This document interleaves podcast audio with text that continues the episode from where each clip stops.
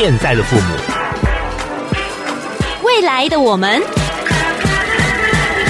一代守护一代。哦耶！Kiss 乐活壮士代。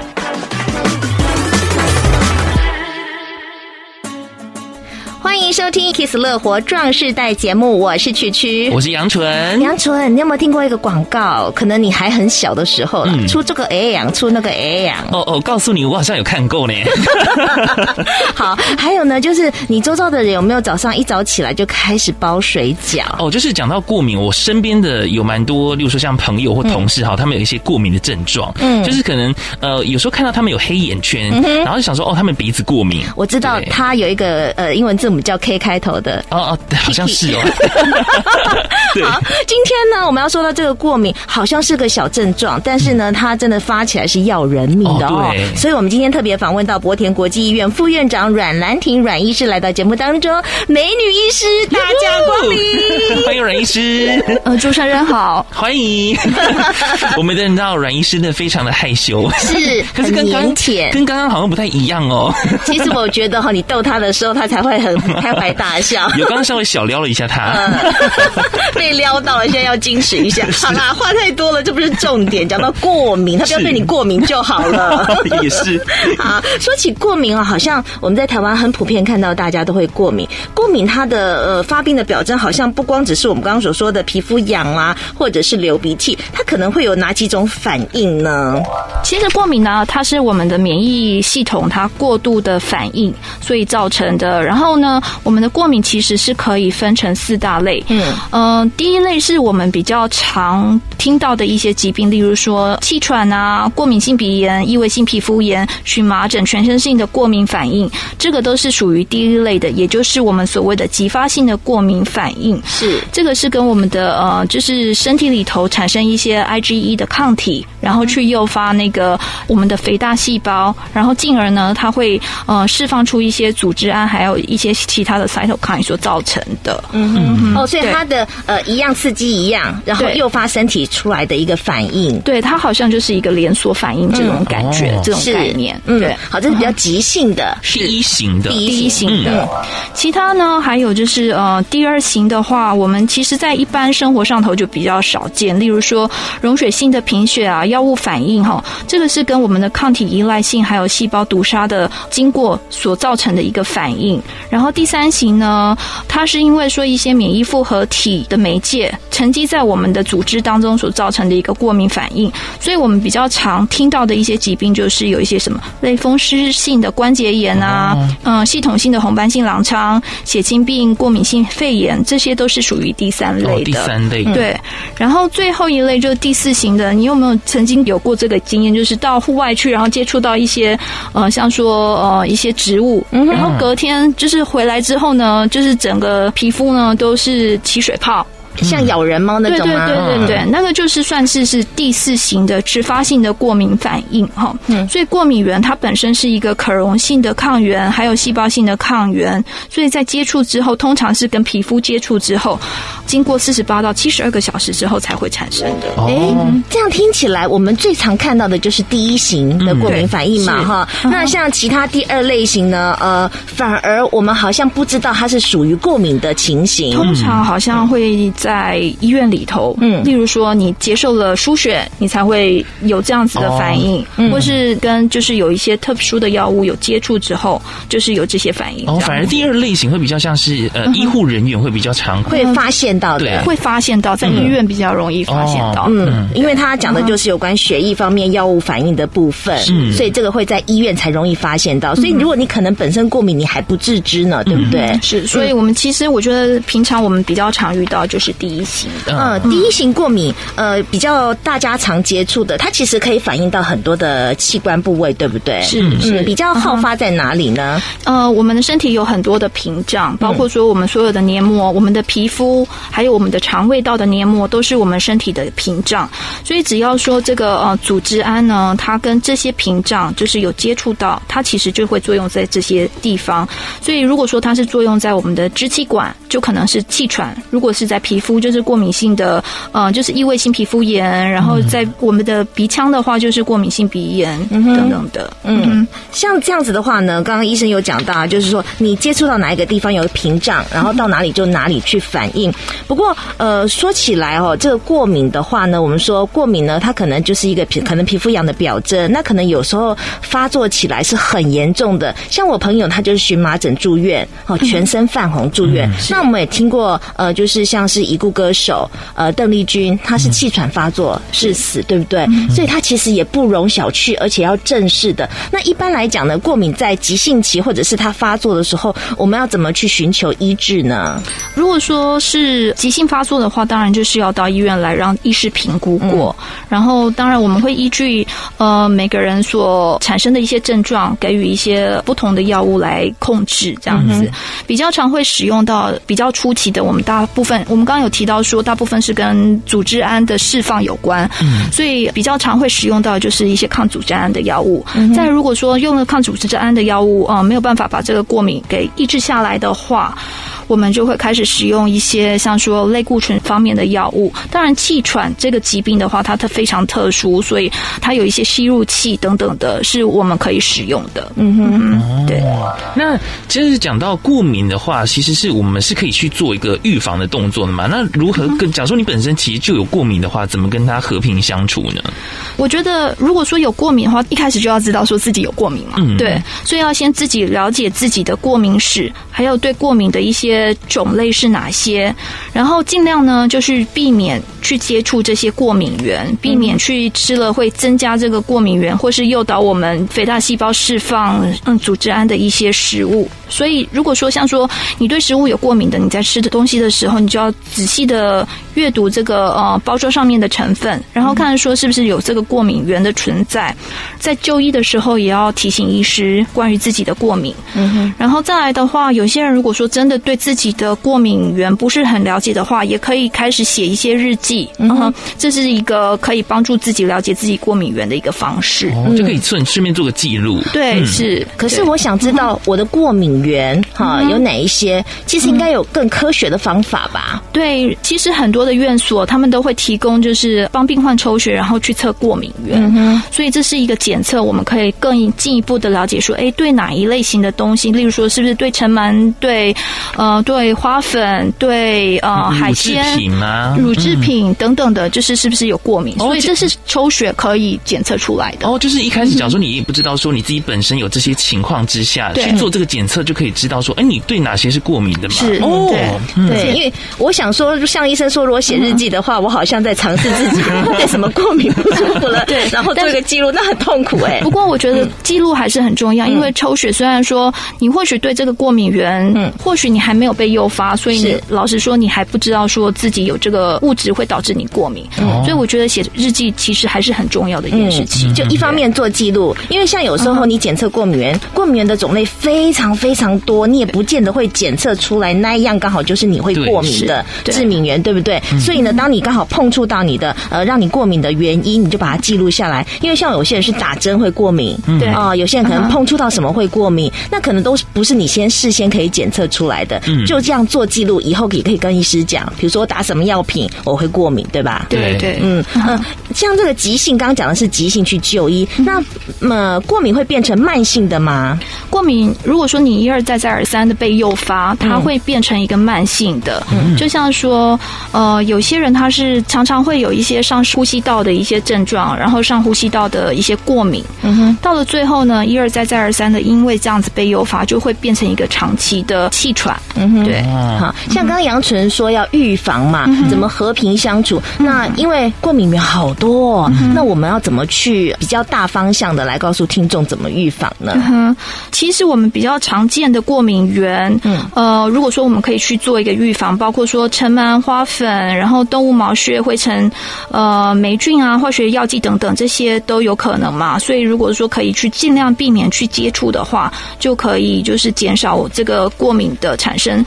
另外，对食物的部分呢，因为食物都是我们嗯每天都要接触的东西，有一些食物或许就可以去避免，例如说小麦啊、燕麦啊、有麸质的淀粉、糯米呃芋头等等哈。然后蛋白质类的，例如说牛奶、鸡蛋、带壳的海鲜、蔬菜类的话，呃比较容易造成过敏的，包括菇类、笋子、茄子、小黄瓜。水果类的话，尽量避免这个单核水果啊，例如说桃子、李子、呃荔枝、芒果、龙眼等等。嗯，讲到这边的话，我真的非常感谢我的爸妈。怎么了？因为以上讲这些我都很喜欢吃，还好就是没有过敏。你知道吗？今天是两个不会过敏的人要来问过敏的主题，我们就只是觉得身边的人好可怜哦。嗯、还好我们在过敏这方面属于健康宝宝。对，可是还好，反正我们节目当中其实也都是有一个 Q&A，嗯，然后呢，也可以回答一些像是呃过敏的朋友一些相关问题在后面哦。嗯嗯，好，所以呢，也欢迎大家呃听我们的节目。如果你有什么问题的话，呃，如果我们没有问到的，你想知道或你切身遇到。的，你也可以来我们的 Kiss Radio 的官方网站哈，然后我们有专属的这个专区，你就可以看我们的节目，同时也可以问问题，你可以吸收一下知识。嗯，嗯，是。那我们稍后一下呢，再继续访问博田国际医院副院长阮兰婷阮医师，有关过敏呢，哦，好多问题哦，会不会遗传呐？然后我要怎么去跟他和平共处啊？还有好多好多的问题要再继续访问阮医师，我们稍后再回来。Make you strong，乐活壮世代。好，再度回来到 Kiss 乐活壮时代，我是杨纯，我是曲曲，大家好，我是博田国际医院副院长阮兰婷医师。今天聊到过敏啊，然后刚刚曲曲姐有特别呢提到说，有关于过敏的话，是不是会遗传呢？嗯，过敏它是会遗传的，它是属于一个多基因的遗传，也就是说，父母他如果说有过敏的话，孩子成为过敏儿的几率就是大幅大幅提高的哈。然后，当父母中如果说有一个人是有过敏体质，小朋友得到过敏。大概是百分之三十三 percent 哦，然后如果说两个都是的话，就是爸爸妈妈都是的话，它可以增加到六十六 percent。嗯，对，因为像我先生他有一点过敏，嗯、然后我小孩如果说从小可不可以吃东西来预防，或怎么样来让他长大的过程当中减低他发病的几率呢？嗯。我们刚刚有讲到说，过敏其实跟我们的就是身体的一些保护的障壁是有关的，包括我们的肠胃道。是。然后现在也有很多的呃研究，它是说，如果说你小的时候呢，开始建立这个益生菌，而且通常肠胃道的好菌的建立都是在三岁之前就必须要会建立完成的。嗯。对，所以如果说在这个时候能够好好的把你的肠胃道里头的菌种好好的。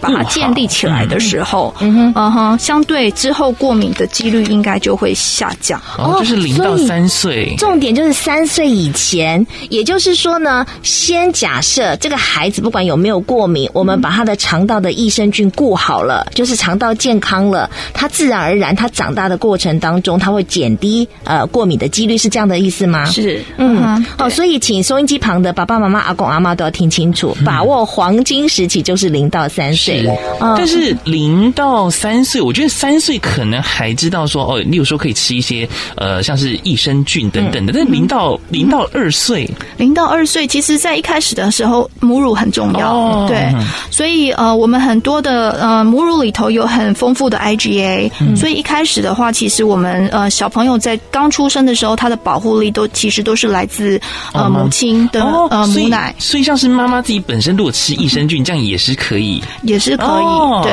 嗯，但是有一个问题啦，益生菌百百种，嗯，因为像我有个朋友，他吃益生菌，他就不同的厂牌去吃，因为他说不同的厂牌有不同的菌种，他也不知道他适合需要哪一个菌种，哦，对对对，对啊，好复杂啊，对，所以现在呃。这是比较新的一个医学啦，而且在我们的就是消化系的嗯学会里头，其实是大量被推广的。也就是说，现在有一个方式是可以去检测我们大便里面，看说你是缺乏哪一类型的益生菌，嗯，然后进而呢，针对你缺乏的嗯菌种去做补充。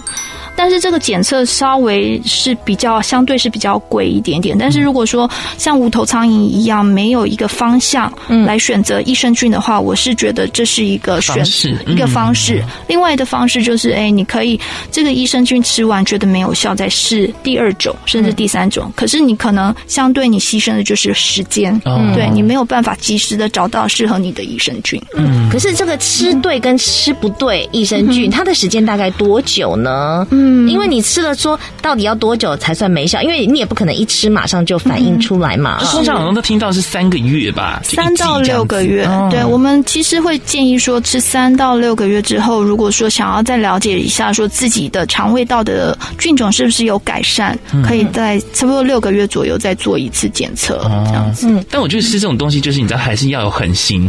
对，因为有些人可能吃一吃之后又忘记啊，就就几天就没吃了。对，要有恒心，对，这个很重要。对，嗯，所以呢，这过敏是会遗传的。那真的没有办法去防范吗？或者是说，有没有可能去改变体质呢？我觉得从小养成一个运动的习惯，其实也很重要。嗯，然后如果说你在户外啊，常常就是去晒太阳，然后促进这个维生素 D 的吸收，它可以增强我们。免疫方面的机制，对，所以就会降低过敏的呃的机会，这样子。嗯，但是我听说过，好像可以改善身体的一些情况，可以透过，例如说像生小孩，对不对？像女生的时候，好像可以改变一些体质，这是我听说的。呃，有这么一说了，但是可能是跟荷尔蒙的改变，嗯，稍微有一点关系。嗯，对。所以呢，最重要的还是小孩在零到三岁要把他的肠胃道顾好。嗯，是。嗯，可是我又听到一种说法，我们怎么那么多道听途说啊？因为这太多了，周边的很多讯息。是啊，说什么囡仔阿扎加阿扎多后阿扎加阿扎不？你有听懂我讲什么吗？我我们在念，就是说 小孩子呢，你就是要让他呃随便吃随便长大。呃，像有些太太干净的话，他反而没有抵抗力。我知道，应该是有一句话叫“拉萨加拉萨朵罕”的哦，拉萨加拉萨朵罕的意思。对对对对对对，你懂我。这样是不是是是正确的？我觉得光听就不是一个正确观念的，怎么办？哎，可是你知道吗？我家有实验组跟对照组哦。我家有一个很爱干净的小孩，他就身体比较不好；有一个呢，就是每天把身体玩得脏兮兮的回家的。哎，那个小孩反而身强体壮，哎，嗯，是不是他接触的菌种也多，细菌也多，他的抵抗力也比较强？其实我自己本身，我是我是觉得这个理论应该是对的，因为我们小时候，你尽量接触一些过敏源的话，其实你就会减低那个元素的过敏的反应机制。嗯，对。像说比较严重的过敏的人，甚至他们这可能只有医学中心才有在做，他们甚至会去做一个减少免疫系统反应的一个治疗。嗯，就是说你对哪一类型的过敏源，如果说是呃过敏的，嗯，他就一直刺激你，嗯哼，刺激你这个过敏源，所以让你的身体里头的 B 细胞呢。到最后就会变成说对那个有耐受性，那个呃过敏源有耐受性。哦，我听过哎，因为像我有乳糖不耐症，我只要喝牛奶我就开始一直拉肚子，所以我早上都不太敢喝牛奶。那可是有一个我不知道听谁讲，他就跟我说，你越会 越会拉的话，你要让你的肠胃去更适应它，他就叫我多喝。我不知道是不是也是相同的原理，就是说，当你越越对它呃不耐受的话，你越去接受它，然后强迫自己接受它，是。乳糖不耐症的话，可能是稍微有一点不同，但是当然，他在做减免的时候，它是有一个风险在的，因为这些过敏源，它有可能会造成说你整个像说支气管整个走起来这样子，对，所以造成说无法呼吸，所以在做减免的时候，它是需要再有一个可以做急救的一个场所，在医疗机构，对对，一定要在医疗机构里头可以做急救的场所，嗯，因为这是可能会发生危险。其实免疫力过犹不及嘛，所以像这个补充益生菌啊，或者增加这个免疫系统的话，也不能太过。太过的话，也会有不同的过敏反应吗？益生菌如果吃太多，它顶多就是被拉出来而已。嗯，对。但是另外的话，我们会担心的是说，你在吃益生菌的时候，这些会不会造成说，呃，抗药性菌种的产生啊？这个之前，这个议题在之前也曾经被拿出来讨论过。嗯，对。对，所以所有的东西，我觉得都是要有一个就是 balance，有一个平衡，嗯、中庸之道。是是 是，这时候 中庸之道最好用。好，那我想呢，今天呃讲的这些都是有关过敏相关的内容。不过呃，我们讲到呢，现在疫情期间，很多时候呢看医生也不方便，然后呢呃各方面的话都是需要特别注意的。所以我们在下节的节目当中呢，再来继续请教呃博田国际医院副院长阮兰婷阮医师来告诉。我们过敏的人在疫情期间居家的期间，如果呢过敏发作怎么办啊？甚至希望说能够保健做好，呃，相安无事。所以我们下一阶段再回来继续访问阮医师，谢谢。Make you strong，乐活壮世代。好，欢迎回来到 Kiss 乐活壮时代，我是杨纯，我是曲曲。今天访问到的是博田国际医院副院长阮兰婷医师。阮医师刚刚有跟我们讲到说，说其实过敏的人在饮食方面要特别注意，特别注意，嗯、因为这太多太多东西可能碰触到之后，就会诱发你的过敏的一些情况。嗯，嗯，那在吃的部分，呃，我们想说多利用点时间来跟听众朋友分享，如果你是过敏体质的话，在吃的部分要注意哪方面呢？呃，吃的部分除了说我们要避避免之外，我们也可以就是吃一些食物来保持我们的免疫系统的平衡。所以平常要摄取，呃，就是营养素，例如说 Omega 三的油，例如说深海油啊、鱼油、亚麻仁油或是印加果油等等，这些都是含有丰富的 Omega 三，这些都可以帮忙抑制一些发炎，调整我们的过敏体质。哦，因为我自己本身有在吃鱼油，嗯、但是刚刚讲到印加果油，就、嗯、是最近好像减肥的常听到 减重食品 Omega 三。但其实我觉得它真的对我们的人体还不错啦。嗯，对。然后印加果油它是从印加果就是提炼出来，它算是植物性的。我想应该跟深海鱼油的那个效果是一样的，哦、相当的。因为它们最主要都是富含欧米伽三。对对，主要是欧米伽三的部分。嗯，欧米伽三能能呃有什么样的好的帮助呢？嗯它除了会降低我们胆固醇之外，它也可以增强我们的免疫力。嗯，对。然后，嗯、呃，所以除了说 Omega 三，如果说要从食物里头摄取的话，像鲑鱼也是一个很好的食物的呃来源。是我们一天大概是要摄取大概到一千毫克。嗯，对。所以如果说你一天是吃了两百克的那个鲑鱼的话，大概可以达到这个摄取量。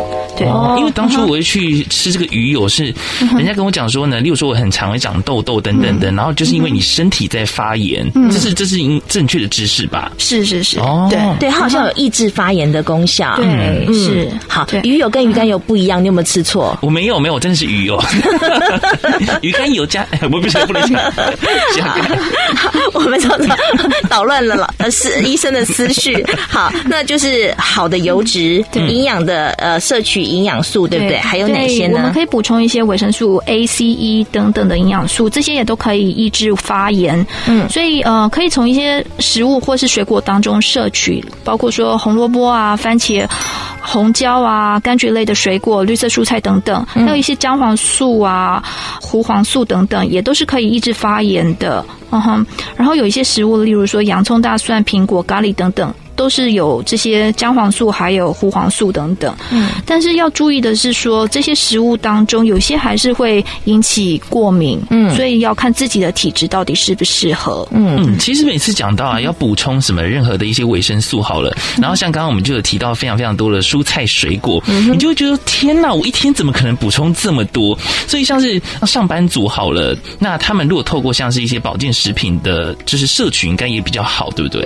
呃，如果说真的。是嗯，像说外食族没有办法摄取到这么多的食物的话，我是觉得从一些保健食品来摄取到这些维生素也是不错的。嗯嗯嗯，好，其实均衡饮食很重要啦，就是你的餐盘的颜色要很多彩多姿啊，嗯、就是什么彩虹餐盘或五色餐盘，不是不是买的那个餐盘真的是很很 很多色彩啊，那会有上面的蔬菜有很多色彩啊，是就是有彩色的蔬菜，那除非真的没办法的话，再借由这保健。食品来补充摄取嘛，但是光吃也不够吧？光吃的话，嗯，当然是说我们还是要靠一些运动啊，嗯、呃，例如说慢跑、有氧运动。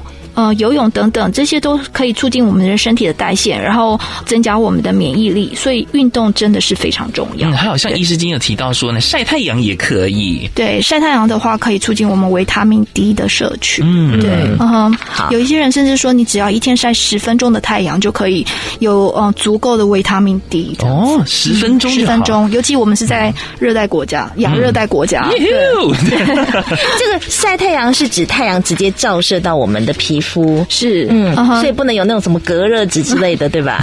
我之前在在美国的时候，有一位就是老师，他就说，你只要把你的手放在窗外晒个十分钟，你一天的维他命 D 就够了，够了。哦，好，所以不一定要晒脸啦，对，不一定要晒脸，只要你的皮肤有接触到。呃，可是呢，现在我们都只能关在家里。哦，对，防疫期间呢？对呀，防疫期间过敏者怎么办呢？他们有没有要注意的事项呢？我觉得还是要就是持续的运动。动，然后提升自己的免疫力。居家的环境应该要嗯稍微注意一下，尤其最近下梅雨，有时候比较会有霉菌的产生，所以可能要多多清洁自己居家的环境。嗯，另外的话，就是现在在疫情期间，大家最关心的议题就是要打疫苗嘛。嗯，对，所以过敏者打疫苗更需要注意一些事情，例如说他要注意到说施打的地方是不是有一些急救设备，万一打了疫苗之后会不会就是产生一些严重的过敏反应等等。所以要注意到说，最好是到说有急救设备的地方。然后接种疫苗之后，比较常会看到副作用，就是在那注射的部位呢，会有一些红肿。然后可能会发烧、发痒，然后喉咙会肿痛，甚至呼吸不顺等等。所以这个时候或许可以备一些止痛药、抗过敏的药来缓解一下症状。好，居家的话，像这个过敏的人，尤其有气喘的人，嗯、我觉得气喘的人更应该要积极的，呃，就是。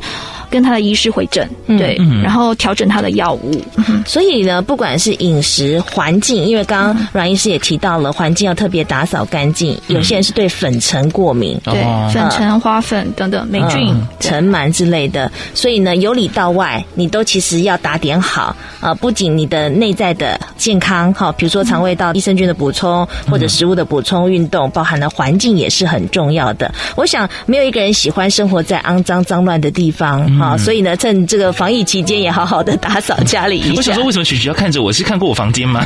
没有，我很好，我没有过敏。有时候你知道，就是自在就好。那今天呢，我们也非常谢谢博田国际医院的副院长阮兰婷阮医师来到我们节目当中，跟我们分享这么棒的讯息。尤其呢，最后也提醒大家，如果你有过敏体质，你要打疫苗的时候呢，施打的地点一定要选有急救设备的场地。哦，对，可以到医院。嗯，嗯，好，今天谢谢阮医师来到我们节目当中，谢谢，谢谢。乐活 Q&A，大家好，我是博田国际医院副院长阮兰婷医师。想请问医师，有听众朋友有皮肤痒的问题，同时也在吃抗组织胺的药，不过最近想要用中药来调养身体，请问一下医师，中西医同时并进，对改善过敏体质会有比较好的效果吗？其实我是西医出身，所以一开始其实我是不相信中医的，但是后来在经过好几年的磨练之后，我觉得中医还是有它的效果存在的。很多时候，其实西医的药物它是有一个极限在的，所以我相信，如果说用中医的方式来调理这个体质，嗯，是有帮忙的。再来还想请教医师，有听众朋友问说，家中长辈对海鲜过敏，不过有时吃了口味比较重的调味料，像是味素或者沙茶酱，也会引发身体不适。请问医师，除了平时饮食避开海鲜之外，还有哪些食物需要特别注意的呢？其实有很多食物，例如说罐头类的食物，它里头是有很多可以诱发过敏的物质存在。然后再来的话，可能就是要做一些像说记录，看说自己是对哪一类型的食物有过敏。比较常见的是，例如说糯米类的啊，或是芋头啊，或是有含有麸质的一些食物哈。另外的话，燕麦这些有可能。再来的话，就是有些人是蛋奶或是呃带壳的海鲜哈。然后蔬菜类的话，或许就是有一些像说小黄瓜，嗯、番茄，番茄其实有些人也是会过敏的。再来，最后有听众想问：家人有过敏体质，听朋友说服用益生菌可以改善状况，请问医师这是正确的吗？有没有什么风险呢？吃益生菌的话，的确它是可以改善我们的体质的，而且实证上头很多的 paper 其实是证实说益生菌是可以改善这个过敏体质的。而且如果说你常常是到小儿科的诊所的话，很多小儿科医师都是会非常推崇这个益生菌的部分。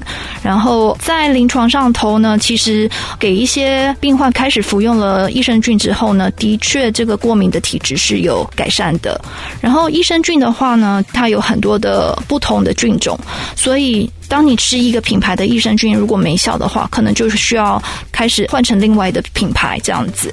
然后如果说不想要随机的吃益生菌，想要知道说第一时间知道说哪一种益生菌是对自己有效的，可以考虑到医院来做进一步的检测，不管是抽血的检测也好，或是粪便的检测，都可以帮忙自己了解说自己是缺乏哪一类型的益生菌。